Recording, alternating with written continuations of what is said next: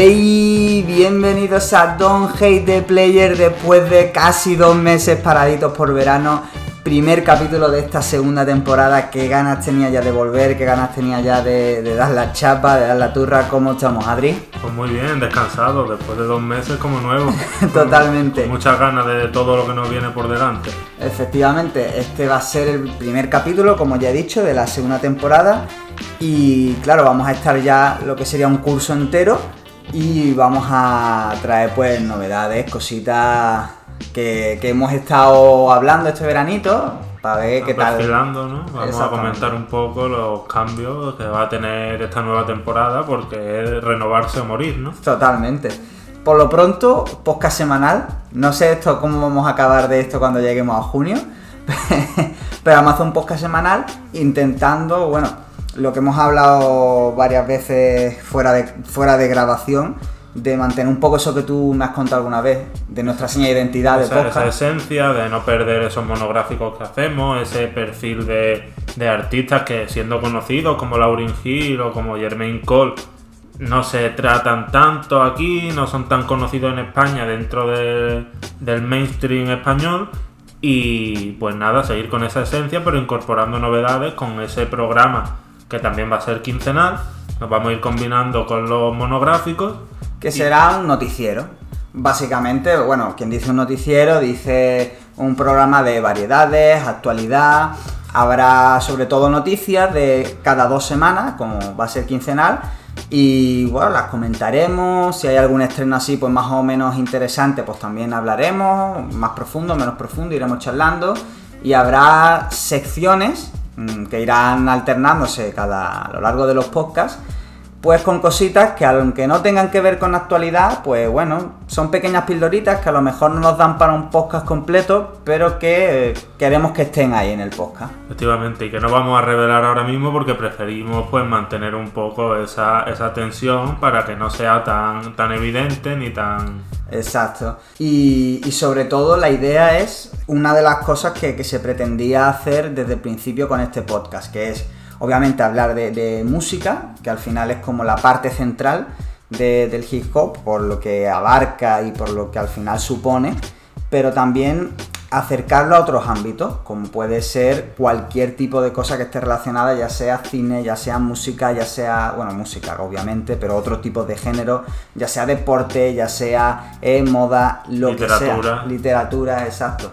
Todo lo que todo lo que se pueda enfocar y que no dé para un podcast, pues tendrá cabida aquí. Hoy vamos a hacer un, pequeño piloto de cómo serían estas secciones, pero enfocado sobre todo a qué ha estado pasando este verano.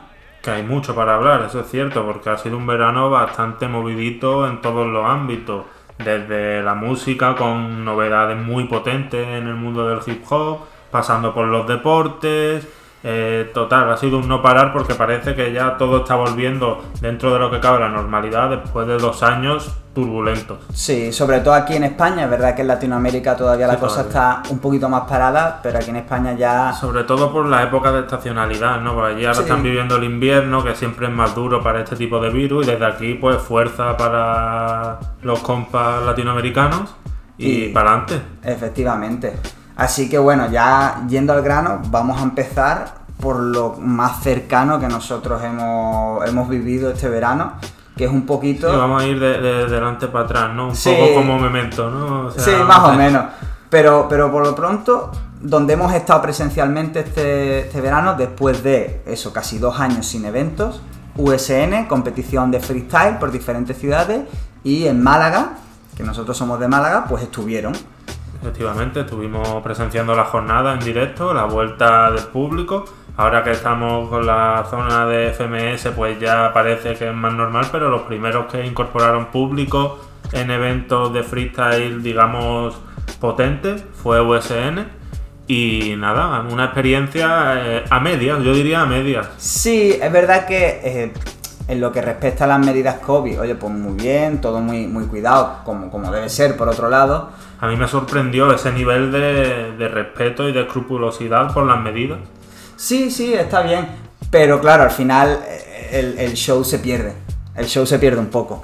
La verdad que sí, se pierde el show, no poder levantarte, no poder al fin y al cabo, ponerte de pie para celebrar una rima, eh, eso hace que se pierda un poco la magia. Lo hablaba con otro colega mío que decía, yo para ir a un festival de freestyle, como quien dice, no voy así. Si es así, no me apetece. Y la verdad que no estoy de acuerdo, pero aún así entiendo ese punto de vista. Sí, sí, yo la verdad que salí eso, mm, satisfecho por el hecho de haber visto el freestyle en directo después de mucho tiempo. Es como ya estamos aquí. Claro, la, Aunque la sea- gana- Sí, sí, sí, sí. Y luego después, bueno, ha habido conciertos aquí, bueno, en toda España obviamente, pero aquí en Málaga, que es lo que más cerca nos pilla, bueno, fuimos a principio a un concierto de Chico Blanco, un chaval de Granada que lleva mucho tiempo haciendo música, pero que ha encontrado ahora como un camino mucho más centrado, Marcado, sí. exactamente, con la música electrónica y demás. Misma dinámica, todos sentados y demás, pero bueno, también se alegra de que ya incluso artistas más pequeños pueden salir. Efectivamente, a ver, ha sido una época muy difícil para todos, pero especialmente la gente que vivía de la música en directo, pues lo ha pasado especialmente mal. Eh, Chico Blanco no creo que venda muchísimos discos como para solo vivir de eso, así que, oye, es, es un resurgimiento de la música en directo y nos alegramos mucho. Y no solo conciertos, ha habido algún otro festival. Exactamente, el Caviar Fest que hubo en Fuengirola, en un pueblo de aquí de Málaga. Y bueno, nosotros no pudimos ir, pues, desafortunadamente, porque no había entradas ya. Ya, porque no quedaban entradas, no, no porque no quisiéramos. O sea, la intención estaba. Sí, sí, y, y buen, buen cartel, Ajaxi Proc, Resby, Recycle, eh, Follones, Bajal, o sea, un buen cartel y ya incluso se veía que gente de pie. Sí, gente de pie, que por lo menos lo que veíamos nosotros. Ya no sé hasta qué Claro, punto. no sé era- hasta qué punto era legal. No, no sé, no sé hasta qué punto era que nuestros colegas son unos sinvergüenza o que, o que ahí había menos control o que se dejaba. No lo sé, pero la cuestión Shout shout out pa' Joseca, que que, que fue, que fue nuestro guía, nuestro perro Lazarillo ahí en el festival. Y nada, la verdad que pues muy contentos de, de que vuelva todo un poco a la normalidad. Mm. Luego, el último programa que hicimos aquí eh, fue hablando de los eventos de este verano de freestyle que iba a haber, como la Gold Level y la USN. Y la verdad que envejeció un poco mal el podcast. Sí, la verdad que no estuvimos muy acertados en ese momento. Pero bueno, ya este podcast se emite un 19 de septiembre, pero lo estamos grabando el día 11 de septiembre justo. A escasa una hora de que empiece la gran final de la, de la internacional de FMS. O sea, sabemos quiénes están clasificados, los 16 clasificados ya después de la fase de grupos, pero todavía no sabemos quién ha ganado. Efectivamente, pero sí que ya hemos podido ver las dos cl- clasificatorias, la, la fase de grupo, y la verdad que, sobre todo el segundo día, que ya dijo Asier, el, el CEO de Urban Rooster, que el tema del ruido de público el primer día no estaba muy bien calibrado, se pusieron más micros de ambiente y se notó mucho más el ruido del público. O sea, ya se notaba incluso desde el streaming, se notaba que el Sí, público que estaba público y que que estaban celebrando y gritando, sí, sí. Efectivamente, y ya te digo, tuvieron que frenarlos varias veces porque se venían arriba, cosa lógica y coherente que ha pasado mucho en todos los eventos que son sentados y que nos gusta ver. Exactamente, sí, sí. Y ya sí, bueno, contando un poquito de, de estos eventos que, que hemos visto o que hemos más o menos estado allí cerca y que conocemos gente que ha estado, que vemos que ya hay normalidad, cerramos un poquito, pasamos a, a otro tema y bueno, Bueno, no hemos hablado, espérate un momento antes de terminar. Uy, uy. Vamos a hablar de quién ganó el evento, porque todo el mundo vamos a hacer un poco, un poco de hablar de qué fue la USN, porque yo creo que es un evento que mereció la pena. Sí, bueno, a ver, la verdad que es un evento, sobre todo, que ha tenido mm, mucho ruido por el tema del pay-per-view, que ya hablamos en el, en el último capítulo de la primera temporada, que podéis ver, o bueno, escuchar más bien. Pero la verdad que fue un torneo, lo, lo que pudimos verlo, que estuvo bastante bien, que hubo bastante nivel y que... A mí me gustó mucho el formato, ¿eh? Sí, sí, sí, la verdad que sí. Mira que se habla mucho ahora con la FMS hay polémica de los formatos, ese incremental que no ha acabado de. que el propio Urban Rooster ha reconocido que quizás ha sido un error. Eh, este ejemplo de las preguntas, este formato de las preguntas y respuestas, eh, me parece que se va a incorporar tarde o temprano porque es un acierto. Sí, de hecho ya se estaba utilizando en la Liga de Colombia, está la Chaos Freestyle. De ellos, de hecho, ellos fueron pioneros en esto. Y, y la verdad que la gente lo como que lo ha acogido muy bien. Yo creo que es un formato que ha gustado mucho porque te permite jugar mucho con el contrario, preguntar, hacer preguntas más cabronas o preguntas que den más pie a cosas chulas y demás. Y además eso que le gusta del, del freestyle al momento, que le gusta tanto del free real, que le gusta tanto ahora a todo el mundo y que parece que a lo mejor un easy no es real porque tiene los conceptos preconcebidos, aquí es más difícil prepararte lo Sí, que sí. te van a decir porque viene del rival. Y yo por destacar, destacaría sobre todo Chuti, que vuelve a tope. Sí, no hace prisionero. Ese hombre yo creo que Una es de los que en un partido de entrenamiento te parte la tibia. Sí, si sí, puede. sí, o sea, es una locura como ha vuelto, un nivelazo que, que- que no parece que lleva un año y medio parado, o sea, que no lo parece. No, no, desde luego. Y luego, bueno, Gazir reafirmando su candidatura al trono, derrotando a Asesino de manera bastante clara, o sea, bien. Bien, claro. Y luego un resto, un, un elenco de participantes que a mí me han gustado muchos destellos que han dejado, como por ejemplo Menac, un Force muy renovado. Un Force que ha sorprendido a todo el mundo, que quizás tenga uno de los highlights más importantes de ese torneo, con Sí, eso que dice Ascone. Contra Escone, sí, el de, el de aparcar en minusválidos. No sé, y sobre todo eso, esa, esa, digamos, renovación con el relleno. Ahora tiene un relleno mucho menos grosero y que, y que merece la pena ponerse una batalla de Force porque yo creo que el cambio es evidente. Sí, sí, sí. Y, y- y por lo demás, bueno, en su línea gente como, como Escone, que sabemos que nunca defrauda, Raptor que dio muy buen nivel, Asesino. Sí que, por ejemplo, algunos que estuvieron tuvieron días más flojos, como Pain o Stuart, que dieron actuaciones muy buenas, como por ejemplo la que nosotros vimos en Málaga, de, de ambos. Pero que es verdad que se desinflaron un poquito más adelante y tuvieron malos días que los llevaron, los sacaron fuera. Pero aún así- Pain ha estado bastante, no sé si rayado con respecto a sus actuaciones, también con la típica queja de, de la valoración de los jueces, que eso lo hace siempre el que pierde. Eh, sí, sea bueno. Pain, sea Radler ahora, que lo estamos viendo, al final el que pierde siempre se va a quejar, cosa que no me gusta, porque por ejemplo eso no pasaba antiguamente tanto. No sé, me- por ejemplo pienso en Chuti, aunque Chuti se quejó de lo de Yankee One, me parece que fue bastante menos grosero que todo lo que vemos ahora. Sí, pero bueno, yo creo que también es, lo que estamos hablando en las redes últimamente y esa polarización, deportivización para mal, porque también hay una parte buena que es que gente está comiendo, pero hay otra parte mala que es que eh, la Claro. gente está de ultra de su equipo o de su freestyler y es verdad que eso no mola tanto. Claro, esa es la parte negativa de que se profesionalice todo. Al fin y al cabo, cuantas más gente llega a tu mundo, más posibilidades hay de que se contamine. Eso es así. Pero bueno, no sé si se te queda algo en el tintero con respecto al freestyle o- no. o, al menos a estas competiciones. Nada, que nos alegramos mucho de que vuelva la música, los festivales y que esperemos pues tener algunos más importantes. Y si alguien quiere que se lo cubramos algo, su festival, su concierto, pues no tiene más que avisar. Exactamente.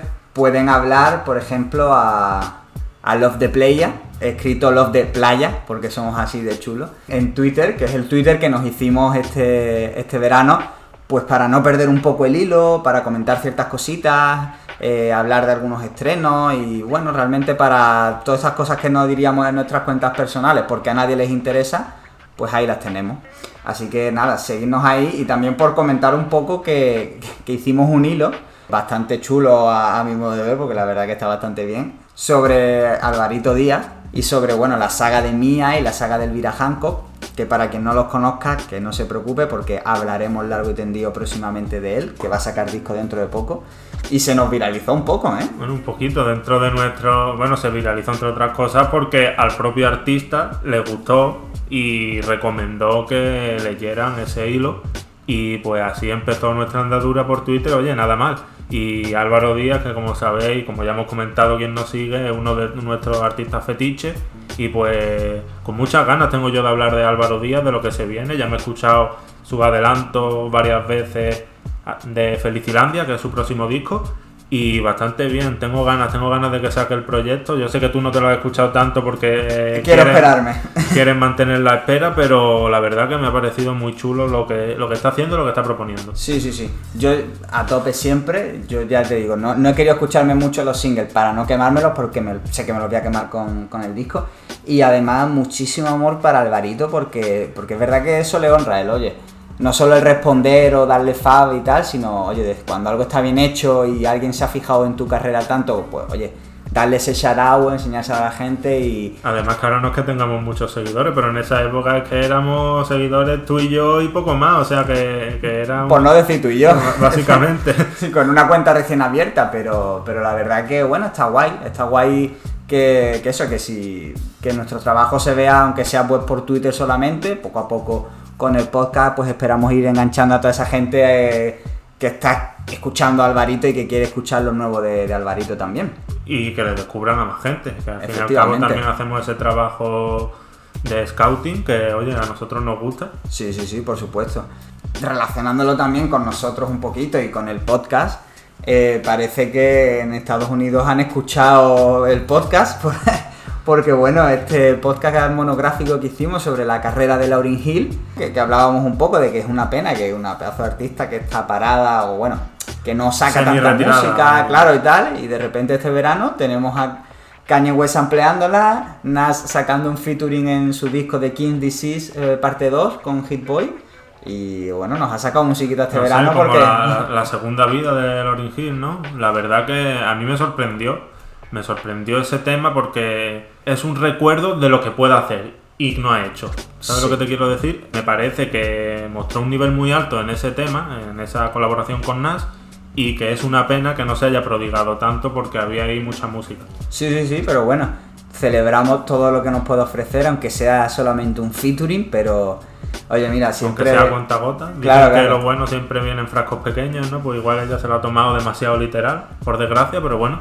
Exactamente, pero oye, mira, pues son detallitos que después de hacer el podcast, pues, oye, mola que si alguien se haya escuchado el podcast y quiera ver cosas de Lauryn Hill tal, pues que este verano saque un tema, siempre, ¿no? Ayuda a enganchar con, el público y ayuda a enganchar con, con, ese, con, con esa mm, labor que, como tú has dicho, nosotros hacemos, ¿no? De al final intentar enseñar cositas que aunque sean conocidas no están siempre en la palestra pues por poca actividad o porque es otro, otro tipo de, música. Así que pues mira, lo celebramos bastante.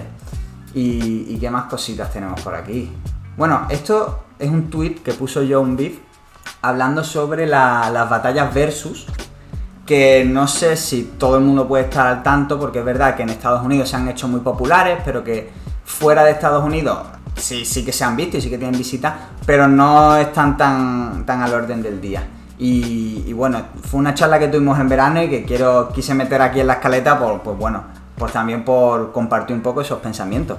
Bueno, primero, para que quien no lo sepa, las batallas versus se originaron durante el confinamiento por Timbaland y por Swiss Beats. Y básicamente era pues para entretener a la gente, poner ahí a dos compositores, dos productores o dos cantantes a ver quién saca, a ver quién canta el tema más guapo de su discografía. Y es como una especie de eso, de una, batalla de a ver quién tiene la mejor, la, mejor lista de temas, la mejor playlist. Canta uno, después canta otro, sigue el siguiente, van así uno contra uno, eh, sacando sus temas. Se empezó eso por Instagram, ¿verdad? Sí, empezó por, Instagram. Por directos de Instagram y nada, se, hicieron batallas bastante chulas. Sí, de hecho la última, eh, hasta donde yo sé, es sobre. Eh, es una de Deluxe, un grupo de los 90 súper reputado de Nueva York que precisamente ha colaborado con Kanye West en, Donda, del que hablaremos ahora, y, Diplomats o Dipset, la crew encabezada por Cameron, otro de los referentes de este, de este programa, y que, bueno, al final esto no se suele dar un, ganador así de manera muy oficial, pero, pero el público determinó que Deluxe le dio una buena a Dipset. Sí, desde luego, y mira que lo hemos comentado, que nosotros en realidad éramos más de, de Dipset que de Deluxe. Pero el resultado fue inapelable, aunque dicen, no, no se suelen dar resultados, pero el público siempre suele decir, pues me ha gustado más este, yo creo que la carrera de este es más sólida y así pues se van, hmm. digamos, juzgando y de una manera muy chula. Sí, de hecho, hace dos, tres días, eh, no sé si fue el propio Swiss Beats o, algún otro productor, que hablaba sobre un, futurible Nas contra Jay-Z y decía que Nas no tenía nada que hacer contra Jay-Z. Y, un poco bueno, pues por eso, porque a, pesar de que Nas es una leyenda, eh, eso es algo irrefutable. Jay-Z tiene más hits como temas míticos que, que pueda cantar y romperla.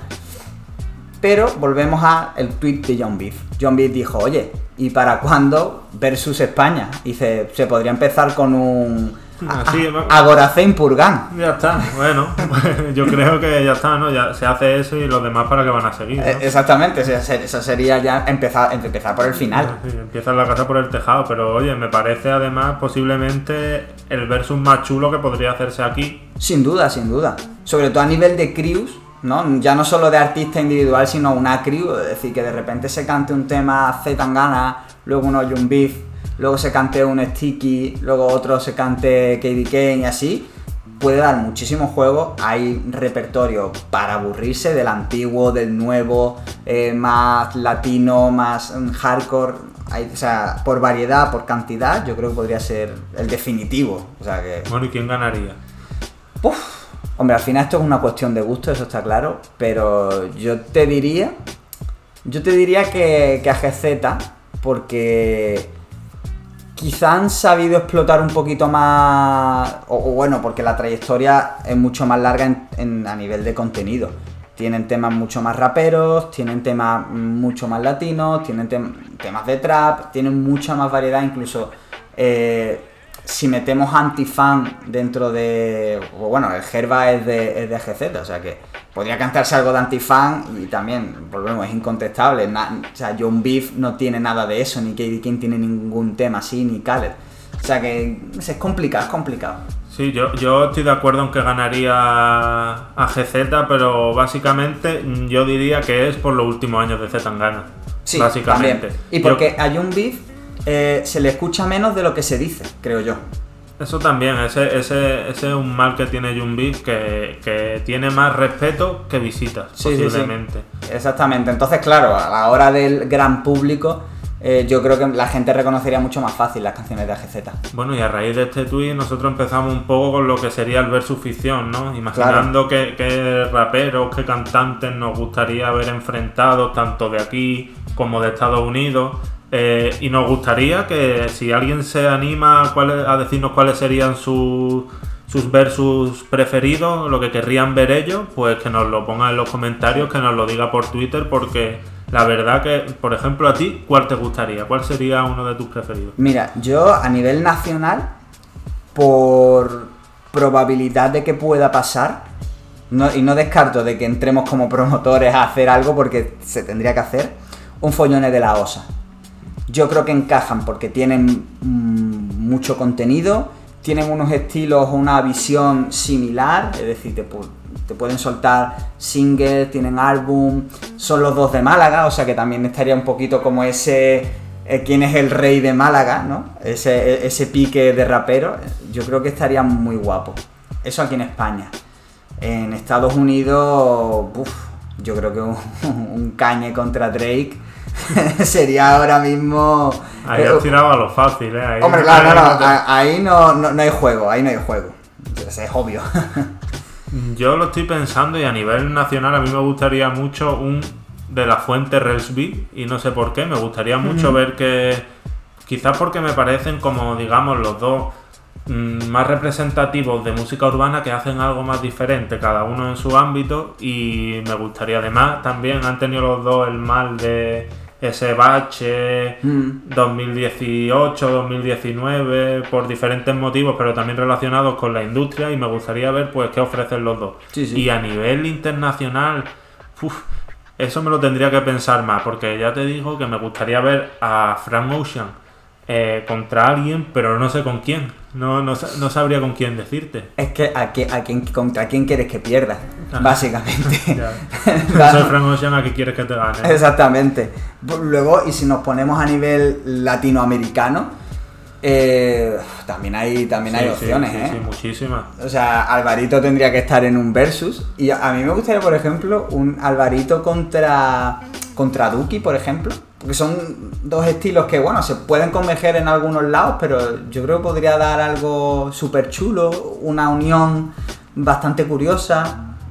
Yo, a mí no me gustaría ese enfrentamiento, pero porque creo que, que tienen como visiones. A mí me parece que tienen visiones distintas, llegan a públicos distintos, y aunque eh, Duki sea muy trap y, y Alvarito también pueda catalogarse así, no me gustaría ese enfrentamiento. Yo a Alvarito lo vería, pues no sé, con alguien bastante más alternativo. ¿Quién, quién tirarías tú con Alvarito?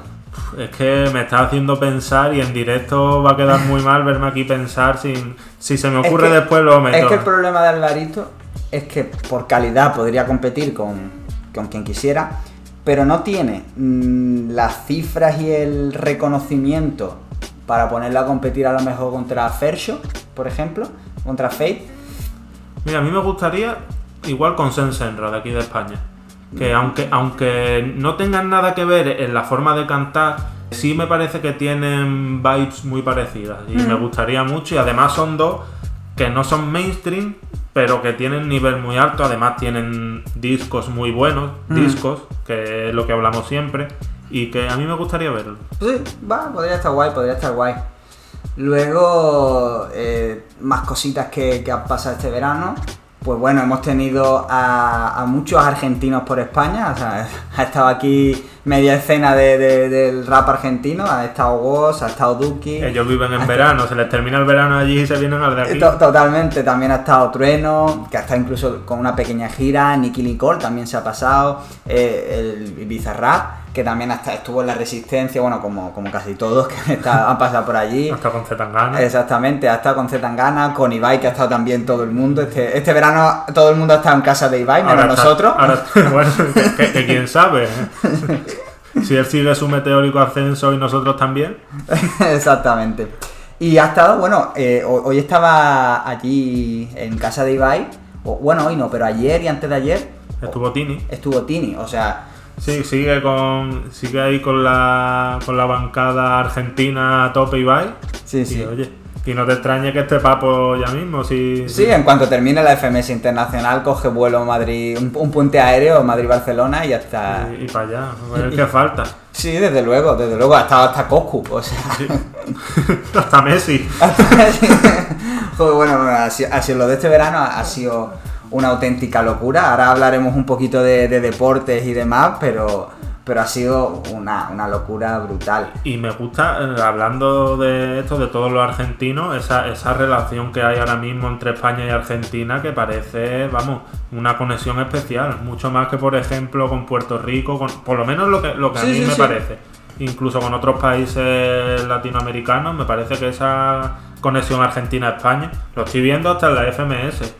Los argentinos son casi tan apoyados, casi, como los españoles. Salvo Papo, que posiblemente sea más apoyado que los españoles. Sí, todavía. sí, total. Yo creo, y así un poquito esto, esto recién pensado conforme tú estabas hablando, que claro, ahora mismo el top del rap y demás, quitando eso, el reggaetón boricua y el trap boricua, está en, en Argentina. Y, y esta gente de Argentina y en general de, de- de Sudamérica y Latinoamérica también, vamos, México y, toda Centroamérica también, han bebido mucho y han, se han criado mucho con los referentes españoles, con los músicos españoles raperos como referentes y ahora que están ellos al mismo nivel, porque bueno, un Duki o, o una Nicky Nicole o un Trueno están, comen en la mesa de, de Zetangana tranquilamente. Vienen para España, hacen conexiones, ellos, para ellos también yo creo que también es como una manera de decir, oye que estamos aquí, estamos con los europeos, ¿no? Porque ese, eso al final de vender la música, de cruzar el charco, que, que hace un español cuando está en Latinoamérica y dice, no, yo cruzo el charco. Al final un argentino que viene a España también Está lo está haciendo lo cruzando. mismo, claro. Claro, aunque para nosotros no nos represente tanto, para ellos es cruzar el charco, igual que para nosotros y allí. Efectivamente, y nada, y me gustan esas relaciones y porque salga mucha más música como ha salido este verano, por ejemplo la canción de, de la Osa y Nicky Nicole, que a mí me parece un temazo, Sí, sí, sí, desde y luego. por más colaboraciones así. Efectivamente. Luego, además, hablando de colaboraciones y, y- y de cosas un poquito más random, Zetangana ha sacado colección con, con Berska, tío. Bueno, con el Bresca, como le decimos aquí en Málaga. Ah, esto, esto es Bresca. Esto es A mí- Bresca. A mí, decir Berska pues Eh, me, suena, me sí, suena raro. Raro, pero bueno. Con, con esta tienda de Inditex. y, y bueno, la hemos estado mirando un poquito y más allá de que, de que por mucho que sea la tienda low cost, tiene precio de Zara. o sea, tiene el precio de Zara, yo creo Sí, que... muy baratos no son. Aunque aunque he de decir que las chaquetas, por ejemplo, no me parecen tan caras para lo que podían haberse aventurado. Sí, no, yo, yo lo he visto y digo, tiene cosas chulas, tiene otras cosas que no dejan de ser merchandising, como la sudadera o la camiseta Sí, que de repente te parecían elementos súper representativos de lo que es el madrileño, por ejemplo, a pasar directamente a una sudadera. a una sudadera con su foto. Básicamente. Entonces, yo creo que ahí le ha faltado un poco, para, para mi gusto, un poco de visión, de separar un poco, esto es merchandising puro y duro, esto es una sudadera con mi cara o con mi nombre, a el concepto que tienen algunas prendas que te puedan gustar más o menos, porque a lo mejor tú no lleves ese tipo de prenda o tal, pero que está muy enfocada, como tú has dicho, muy enfocada al madrileño. Tú lo ves y dices, esto es puro madrileño. Es que eso es lo que pasa. Yo he leído muchas críticas de. Pues esta colección es, de, es muy rancio. Esto no le gustaría ni al Fari. Yo he leído cosas así. Y es como. Totalmente, no te discuto eso, que pero es que es la intención. Claro, claro. Es que yo cuando me dicen mm, una colección del madrileño, pues viendo lo que ha hecho Zetangana, viendo cuál era su visión, yo me esperaba esto. No le puede sorprender a nadie que saque esto. Que sea más bonito, que sea más feo, te guste más o menos. Yo no me lo pondría porque me iba a quedar como el culo, empezando por ahí. Pero eso es lo que se esperaba. Sí, sí, yo sin duda, yo esperaba y, y más allá de eso, de, de precios, de estilo y tal, esperaba eso y bueno, eh, ahí queda, no sé, no sé si es una edición limitada o va a haber mucho stock, pero parece ser que, que, que, Bresca tiene intención de seguir colaborando después de una primera colección con Bajal. También muy en la línea de Bajal, o sea, la- incluso de Bajal porque no tiró tanto de Merchant y sí que afinó más. Esta con Zetangana, ojito que dentro de poco quizás se viene de, de algún otro artista, que no lo descarto. Claro, y porque lo de Backyard además es que siempre ha sido así, no es como que Zetangana construyó ese personaje Claro. para el madrileño, es que Backyard lleva siendo igual desde su inicio. esa Y, al final, bueno, hacer una colección de Bajal por, por Bresca era lo más... pa- o sea, era el punto común al que Claro. la sociedad tenía que que converger. converger, básicamente era todo acaba ahí. Claro, claro, pero bueno, es, es curioso, ¿no? Y que se vaya a, a hacer más colecciones, que no se sabe todavía, pero oye, se agradece este tipo de colecciones más allá de eso, de, poner una, una camiseta con, con tu cara o con tu nombre, porque le, aportan también un valor al de diseño, de personaje, de, de- de todo, del concepto. Igual que trabajar un álbum y una portada, que ya hablaremos de una portada y de dos, es importante. eh, la ropa también es importante en este sentido y, dar, y darle importancia a esa ropa está guay. Totalmente, yo estoy de acuerdo en eso y es un paso más allá en el, en el concepto de concepto, nunca mejor dicho. Efectivamente. Bueno, vamos de, hemos estado hablando de cositas de cositas chulas y vamos a hablar de una Vamos a hablar de la música, ¿no? No, no, todavía Ah, no. todavía Todavía, no. queda una cosita más. Todavía queda una cosita más. Una de las grandes controversias de este verano. El artículo de Alberto Olmo en el Confidencial. No sé si lo recuerdas. Sí, sí, lo recuerdo, lo recuerdo. Para, para quien no haya leído es- este artículo, bueno, salió en el Confidencial, que es un periódico español, de, bueno, y un periodista, Alberto Olmo, donde... Periodista más que periodista, él, es- él es escritor puramente. Él es escritor, escritor de novelas, ha ganado varios premios. A mí sus novelas no me gustan mucho, por lo menos las que he leído no es que sea ninguna maravilla, pero oye, Ahí está y, y tiene, y tiene una carrera. Y bueno, escribe un artículo a caballo, o, o a- o al menos así lo entendí yo, entre, entre la provocación y la verdad, entre querer decir algo pero vendértelo de una manera mm, para Provocadora, llamar, sí, provocadora para Para- llamar la atención. para ganar clics. Es- exactamente, sí, sí, porque bueno, se, bueno es, es eso, se, se forma mucha controversia porque básicamente este hombre habla de, de, bueno, el típico cliché de las letras de los raperos van siempre de lo mismo, de que estoy pegado, de que el trap, de que el tal... Sobre todo por una frase muy clara que dice al principio, que es básicamente que los raperos si no ganara, no se ganaran la vida haciendo rap, pues estarían en la cárcel o robando o haciendo cosas. Y que yo creo que está puesta básicamente para provocar la reacción que se provocó. Efectivamente, sí, sí. Porque luego, al final, eh, nosotros nos leímos el artículo, primero, o, al menos yo, con la intención de, ya está aquí el típico eh, de turno, y cuando lo leo digo, bueno, espérate, tiene algo de razón. Tiene algo de razón en lo que está diciendo. ¿Por qué? Porque hablaba un poco de, de algo que próximamente vamos a hablar en, en- en varios podcasts cuando hablemos, analicemos la figura de, de distintos artistas y demás que han pasado por, por ciertos puntos así, que tienen ese- esa tendencia a hablar de tengo mucho dinero porque me he pegado, o sea, ya soy un artista de éxito, ya tal. Era del barrio y ya salió del barrio. Y ya salió, exactamente. Y es verdad que yo comparto que muchas veces esa visión es un problema que tienen los, los raperos. ¿Por qué? Porque hacen que se pierda frescura en sus letras, porque no te ves representado, porque al final acabas hablando siempre lo mismo y cuando estás en el barrio sin ninguna pretensión de, delito ni nada, simplemente contando tu vida en el barrio o tu vida en general, hay mucha más riqueza porque tu vida también es más normal y más parecida a la de la gente. Más próxima a los que te escuchan. Claro. Y al cabo es lo que se dice siempre si tú hablas de la realidad y conectas con la gente, con la realidad, cuando tú terminas hablando de que te has pegado, solo te pegas tú, no se pegan tus fans. Entonces es más difícil conectar en ese sentido. Y es un problema del rap en España y siempre lo hemos, nosotros siempre lo hemos dicho y estamos de acuerdo. Esa parte a mí me parece ah, impecable. Sí que, por ejemplo, no comparto, porque esta, esa visión que tenía él de que las mejores letras o los mejores momentos que él había estado escuchando de rap últimamente eran letras donde se jugaba con la, con la letra, donde se, hacía ese barroquismo literario de métricas, estructuras, rimas y, tal. Que no dicen nada, que él mismo lo dice. Claro, que no, dicen nada, pero que simplemente, y, pone de ejemplo algún tema de Bejo, algún tema de, de Ajax y Proc, no me acuerdo de quién de los dos. Y yo ahí, por ejemplo, sí que eso no lo comparto. Eh, respeto su postura, entiendo que eso puede ser lo que le gusta a él, pero yo desde luego no comparto porque para mí... Eh, el rap sin mensaje no es rap. Y, claro, exactamente. Y también tenemos que afilar o afinar qué es ese mensaje. Porque para mí la clave del rap, por encima de cualquier otro género, es el storytelling. Para mí no es necesario que tenga un mensaje político, no es necesario que tenga un, mensaje eh, de educación, ¿no? un mensaje moralista, pero el storytelling, el, contar historias, igual que, nos, fascinan esas películas que nos cuentan historias eh, o, esos libros que, leemos y que y volvemos a releer, para mí el rap es eso, es el storytelling y es contarte algo.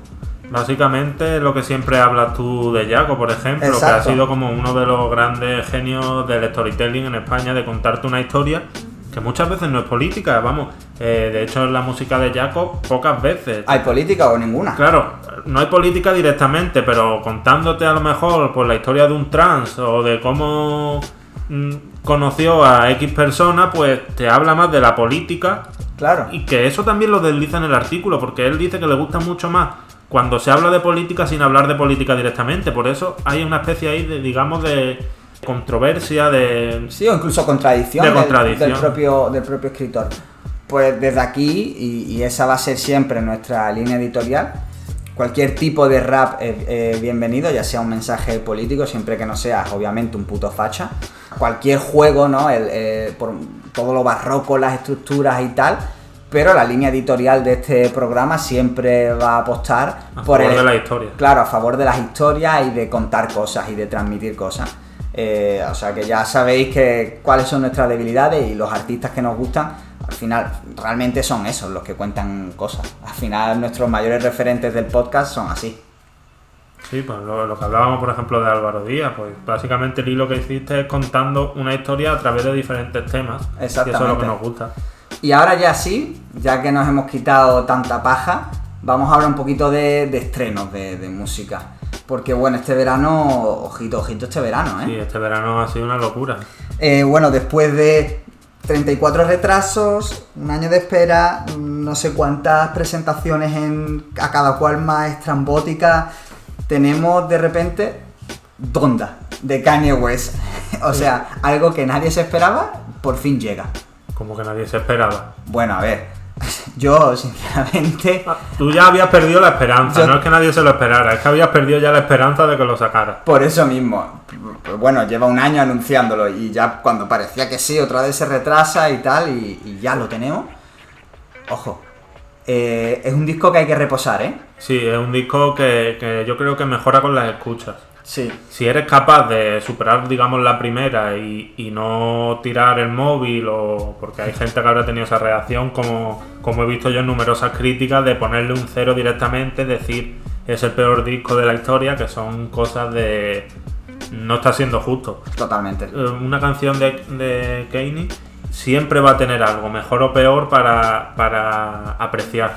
y un disco sobre todo, ya no solo una canción, sino un disco que podrá gustar más o menos, podrá ser mejor o peor, porque bueno, desde aquí obviamente decimos, eh, porque ya lo hemos escuchado varias veces, hemos intentado también eso, prestarle atención a lo que dice, buscarla tal, y, y para mí no es el mejor disco de, de Kanye West, ni de lejos, pero sí que me parece un disco que, que aporta lo que no te aportan los mejores discos de muchísimos artistas. Eso es lo que pasa con, con o con lo que pasa con Kendrick, que un disco, digamos, suyo no tan bueno es mejor que el de muchísimos otros. Efectivamente. Y para mí lo sigue teniendo, tiene temas que son absolutamente impresionantes, que, que te suben el ánimo, no sé, ese, ese inicio de Yale, por ejemplo, que me parece una locura. Sí, ese verso de Jay-Z que, que está más loco todavía. Eh, y, y tiene un montón, un montón de temas que como temas funcionan solos, que te puedes escuchar solo. El disco, a pesar de ser muy largo y que, y que es verdad que yo sé que tú, Adri, sí que puedes aguantar más los discos largos. Yo no soy muy de discos largos. Sí, pues este verano está hinchado. Sí, sí, desde luego. Pero sí que está muy bien hilado. Es un disco. No es coger temas y decir, ah, ya está, los, te junto 20 temas. No, no, aquí hay un disco, aquí hay una idea, hay un concepto, incluso eso Ya de ser del clean. inicio, ¿no? Claro. Incluso el inicio con, el, con ese sonido que no sé cómo se pronuncia o que pretende, según tú me contaste, que pretende. Sí, bueno, lo que decía, Donda, que se, te se tira todo el rato diciendo Donda, Donda, no sé si eran cincuenta y tantas veces o así, que era la edad a la que murió eh, la, la madre de Kanye West, que se llama Donda, y que por lo visto dice que el ritmo al que lo decían eran los latidos de su corazón cuando murió y tal. No sé si es bulo o si es tal, pero oye, nada más. Sí, que- una fantasmada, pero al Claro. menos eh, ese, ese concepto. Hay pretensión, claro, hay, hay ciertas pretensiones. Esto también de hacerlo clean. eh, porque muchos muchos colaboradores del disco, al final, bueno, en Estados Unidos, mm, raro es el rapero que no hace 16 versos y en alguno dice niga o dice mm, cualquier otra, otra otro insulto, otra palabra que se podría calificar de explicit dentro de Spotify, pues todo eso se borra, lo ha borrado. O sea, no, no por censura, sino por el propio concepto de un álbum que no es como Jesus is King, rollo gospel puro, pero que tiene todavía entronca con esa ascensión o esa mm, Sí, trascendencia, claro. Claro, y que se ven muchas canciones. Los títulos de muchas canciones parecen Claro. básicamente, pues eso, eh, alusiones constantes a Dios. Y, y ese es básicamente el concepto de- del disco y que me parece a mí bastante bien. Yo lo de clean al principio pensaba que decía básicamente por haberse cepillado a todos los créditos. Ah, bueno, aparte. Que es- eso también es clean, más clean que eso. sí, no hay sí, nada. no, desde luego. Pero que te luego. tienes que ir muchas veces o a la Wikipedia para no localizas quién ha dicho este verso, dices, bueno, pues aquí sale este No, la, cantante. la clave siempre es Genius, con las letritas explicadas, o sea, es página de referencia y que al que no la conozca, aunque raro es quien, quien no la conozca, pero siempre en Genius todas las letras explicadas, eso es un básico. Y del disquito de Cañe al disquito de Drake, que bueno, han tenido, lle- llevan ya un año así tirándose de manera más o menos explícita, pero ya el beef explota y se programan los discos de una semana para otra. Básicamente. Además, disco, este también con una duración bastante larga. Sí, sí, sí.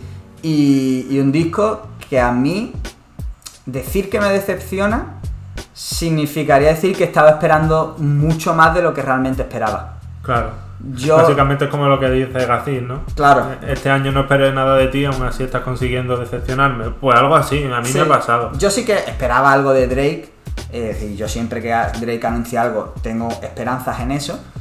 Pero, pero claro, no tenía las esperanzas que tenía con Kanye. Y si Kanye ha sabido, mm, quizá no cumplir al 100% las expectativas, pero sí sacarme, Salir del paso. Claro, sacarme un disco que sé que va a trascender y que va a mejorar con la escucha, Drake ha sacado poco más que una mixtape. Sí. O sea, mm, está guay, tiene temas, tiene temas muy potentes y tiene cosas Sobre todo en la pero- segunda parte del disco, ¿no? A mí por bueno, fíjate, a mí la primera me. ¿Te ha gustado más? Tiene dos, tres, tiene dos, tres hits que me convencen más. A mí me ha gustado más la segunda parte del disco, que claro, también tienes que llegar ahí. Claro, Eh, y, Yo y- llegué una semana después casi de que lo empezara a escuchar. y esa infame, eh, porque hay que decirlo, esa infame portada, eh, porque bueno, eh, que un tío que esté en los charts a ese nivel, haciendo números uno constantemente y saque esa portada, fea, cutre, hecha con, con el paint, tío. O sea, ese me pareció. Porque luego la gente ha estado comparando la portada de Drake, de, de- del Certified Lover Boy, con Donda. Y digo, vale, sí, la de Donda no voy a decir que es cutre porque no es cutre, es simplemente un fondo negro. Pero hay un concepto, hay- eh, eh, eh, volvemos a lo de antes, hay un concepto. Eh, Kanye ha planteado todas las presentaciones, todas las listening parties de este disco con ese toque así como medio gótico, oscuro y escuchar el disco con la portada le da un... es un concepto. Sí, yo creo que lo consigue, de hecho es un disco bastante oscuro. Sí, sí, sí. Cosa que no pasa con la portada de Drake. No sé a ti qué te parece, pero... A mí me parece un desastre, o sea, yo, yo creo que ya la he conseguido hasta borrar de mi cabeza, ¿sabes? O sea, no quiero que me la pongan, no quiero porque me parece, Mejor, me mejor. parece atroz. Mejor. Tenemos, bueno, más eh, lanzamientos, además fresquísimos, fresquísimos de, de la semana, bueno, esta semana, la que estamos grabando el podcast, que cuando se escuche será pues la semana anterior, José de J Balvin y el disco de... La semana siguiente. que- No, no, digo, la semana anterior salieron los discos. Ah, vale, vale, vale. Y el José de J Balvin y el disco de Baby King, que todavía no lo has escuchado porque te lo acabo de recomendar ahora. Pero que, bueno, Baby King, así eh, cortita y al pie, primo de Kendrick Lamar, sacó hace un par de semanitas un, un tema que se llamaba Family Ties. Y disco muy, muy, muy disfrutable y bueno, por darle un toque de, de curiosidad o de por si a alguien le llama la atención, el primer tema tiene algunos coros hechos por Rosalía. Cosas random que pasan en la música. Ya está pegadísima la tía. Sí, ya- sí. ya- Y bueno, Baby King. No, que Baby King, a ver, que colaborar con Baby King no es que sea precisamente. eh, pues, cla- claro, pero, pero al final, mira, aparece ahí de repente. Claro, pero es eso, que la elijan a ella y no a otra persona. Claro. Y, y ya, eso, José J Balvin, disco que tiene temas guapos, pero que vuelvo a lo de Drake. Al final es coger, son veintipico temas, de los cuales nueve ya, ya habían salido como singles, incluso hace, hace un año o cosas así. Entonces sí, está guapo, bueno, sí, tiene canciones chulas. Es un disco, me parece una conjunción de temas hecha para que en las listas te salgan punteros los temas. A mí me parece, tengo que decirte, que está muy bien traída la comparación con Drake, porque me parecen básicamente muy comparables. Y J Balvin sale ganando por un concepto, y es que sus singles sí han tenido cierto éxito. Sí, sí, eso sin duda. Empezando por ahí, porque uno de los principales problemas del disco de Drake es que no se salvan ningún single antes que hayas dicho tú que haya roto, como podía ser un One Dance o... Sí, sí, no, no, desde luego, desde luego. Claro, eh, J Balvin sí tenía un par de temas, este con María Becerra o el Inda, Indagueto, me parece Sí, que con se llama. Skrillex, e incluso el que tiene con Dualipa y Bad Bunny, que sale creo que también en el disco de Dualipa, que sale, salió hace un año y te lo mete en este disco. Bueno, También le veo cierto. mm, A ver, igual es pedirle muy poco, pero no sé, a mí me ha sorprendido, no sé si has escuchado esos dos temas juntos con Sech sí, y con Yandel, que básicamente pues son cantando lo mismo, pero con dos temas, con- digamos, son dos temas diferentes. Esa es una innovación que, oye, a mí me parece que tiene un propósito, ¿sabes? sí, sí, a ver, es verdad. Hay un hallazgo más que en un disco de Drake, por ejemplo, que me parece muy plano. Claro, es verdad que, que, que- que J Balvin siempre se ha preocupado cuando ha hecho, pues primero por hacer discos y segundo, cuando ha hecho discos se ha preocupado porque los discos tuvieran concepto. Véase, por ejemplo, el de colores, que gustará más o menos, pero lo de colores es una experiencia en sí. Entonces, claro, a mí se me queda esto corto porque eso, venimos de un tío que sabe lo que es hacer discos, que no es que tal.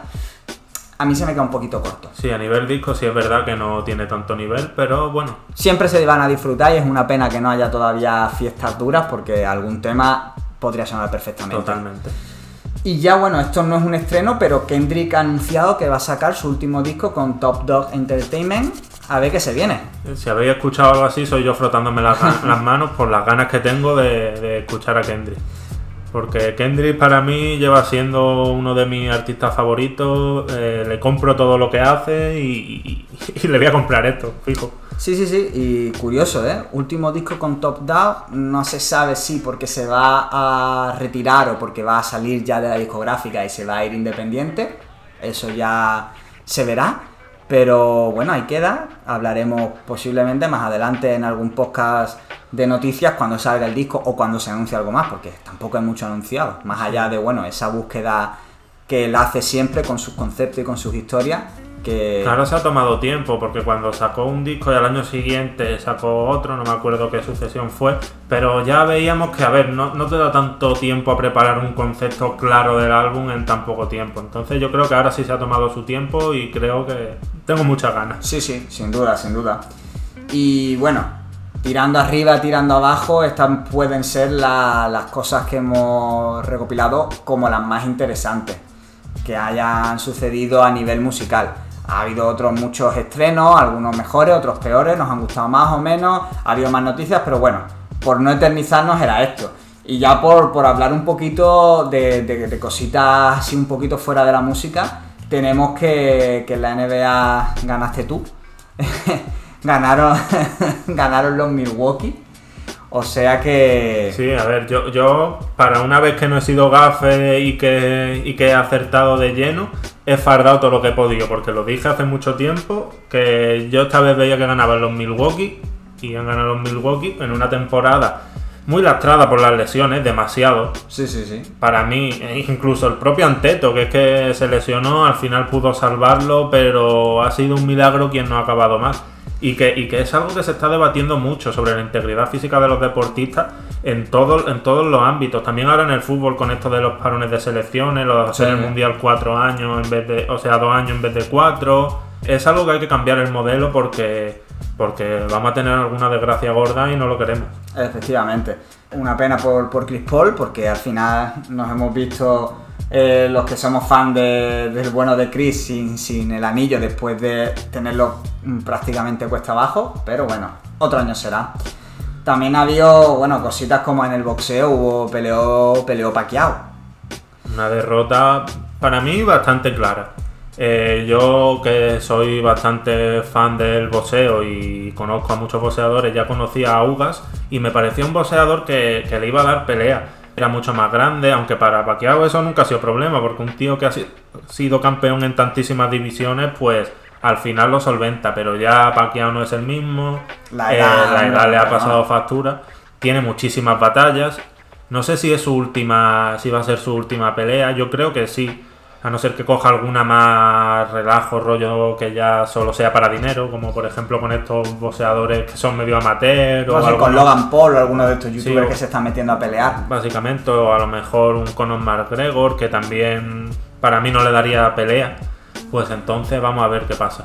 Mm, Y luego, ya simplemente por dar el, el shout shout para Alberto Ginés, que sabemos que le gusta bastante el, el rap, el freestyle, que ha sido medalla de oro en estos Juegos Olímpicos, Sí. en escalada, y que... Además, el primero de, de- de su modalidad con 18 años. O sea, este chico con 18 años ya campeón olímpico y tú y yo aquí pues... Hablando de él. Hablando de él y grabando en tu cuarto. Efectivamente, una de las victorias de, de las medallas que más celebré personalmente, porque aparte de que es un deporte que yo nunca había visto y que es muy llamativo, la disciplina Está muy chulo. Sí, sí, sí, sí.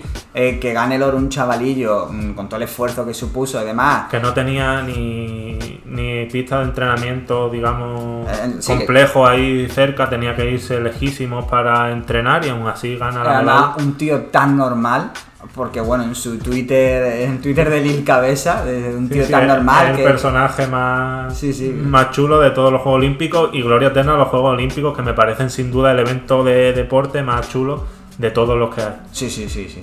O sea, bueno, yo es verdad que un mundial de fútbol siempre tiene un aura especial, Sí, pero... para, para mí, eh, siendo yo muy futbolero, me parece que lo que tienen los Juegos Olímpicos de ver a. de disfrutar con el judo, con el taekwondo, con cualquier cosa, me parece que eso es mágico. Sí, no, no, la verdad Y que... que ojalá se le pudiese prestar todo el reconocimiento, o sea, darle todo el reconocimiento que merecen a los deportistas durante todo el ciclo olímpico, no solo Claro. cuando se los juegos. Y bueno, eh, esto ha sido un poquito la sección de deportes. Sí, la verdad que ha sido aquí muy rápido. Sí, bueno, es que realmente eh, el verano al final se ha resumido en Eurocopa y Juegos Olímpicos Sí. como dos grandes eventos y no ha habido muchas más cosas. Bueno, sí, Messi se ha ido al PSG y Pero ahora... es que eso ahora que vamos a decir. Claro, ah, bueno, que ahora todos los raperos van a llevar camisetas del PSG con Messi en vez de con Mbappé Sí. y, y- y poco más. Y sí que bueno, por, por ir cerrando esta sección, vamos a empezar ya la tercera. Eh, así de manera rápida, un poquito de, hablando un poquito de cine. Cositas que, que yo he estado viendo y no sé si a ti te apetece comentar algo. porque bueno, la película de la novena parte de, de, Fast and Furious, pues al final hay que nombrarla porque sigue siendo la misma fumada flipante de siempre y tiene musicón. Y disfrutable. Y disfrutable, sale Osuna haciendo de Don Omar de joven, que eso es algo que me, que me voló la cabeza. Y bueno, y Space Jam que también tiene ahí ese toque, aunque bueno. Yo Space Jam no la he visto, o sea que ahí yo no puedo comentar. Yo la verdad que de cine está un poquito desconectado. Desconectado. ¿no? estoy viendo mucho cine antiguo, pero que no tiene nada que ver con lo que nos ocupa. Pues, Sí, yo, y, por dejarlo para el final, eh, como recomendación del, del podcast de hoy, para la gente que tenga filming, y si no, pues para la gente que pueda eh, buscarla por ahí, donde sea Mowgli es una película, eh, muchos diálogos están en pakistaní, pero es inglesa, del protagonista de la, de la película esta de Amazon, The Sound of Metal, que estuvo nominada a los Oscars. Y básicamente el rollo es el mismo, pero es un rapero. Es un rapero inglés de origen pakistaní y tiene también problemas y demás. Pero eso, utilizando el rap en lugar del rock como, como telón de fondo. Entonces yo, bueno, la recomiendo, está chula, no, no esperéis una gran obra ni un gran blockbuster porque es una película bastante eh, de presupuesto bastante modesto y demás. Pero siempre es recomendable algo que toca el eh, rap de esta manera. Exactamente. No hay muchas producciones así. Exactamente, o sea que recomendamos que todo el mundo que pueda pues le eche, le eche un ojo y, ya que nos cuente qué le ha parecido la película y si merece la pena seguir recomendándola, que yo creo que sí. Y no sé, si a ti se te queda algo en el tintero de, este Back to School que, hemos hecho. La verdad que poco más. Decir básicamente que apostamos también por el fútbol en abierto, que ya vimos en la Eurocopa, que la gente lo que quiere es ver fútbol, pero no quiere pagar una millonada por ello, y básicamente que FAC Superliga. Efectivamente. Así que ya nos vemos la semana que viene con un podcast, con nuestro primer monográfico de la temporada. ¿Pero lo va a desvelar? No, no, no, no, no, no, por supuesto que no. Que va a ser secreto. Y que tenemos un invitado, eso sí lo vamos a Eso sí, tenemos un invitado. Ah, no, no vamos a engañar, el podcast ya está grabado. vamos a romper el récord, pero el podcast ya está grabado. Tenemos un invitado. Si ahora tuviésemos cámara, estaríamos mirando a la cámara. Efectivamente. Y es un podcast que, del que nos sentimos bastante orgullosos y que nosotros creemos que, que va a gustar a lo, tanto a los fans del artista como a los que a lo mejor no son tan fans pero que, lo pueden descubrir porque merece mucho la pena. Hay muchísimos datos, mucho análisis y el invitado es pues, una referencia. De categoría. Así que bueno, pues nada, ya nos despedimos hasta la semana que viene y recordad, como siempre, odia el juego, no odies al jugador. ¡Bless!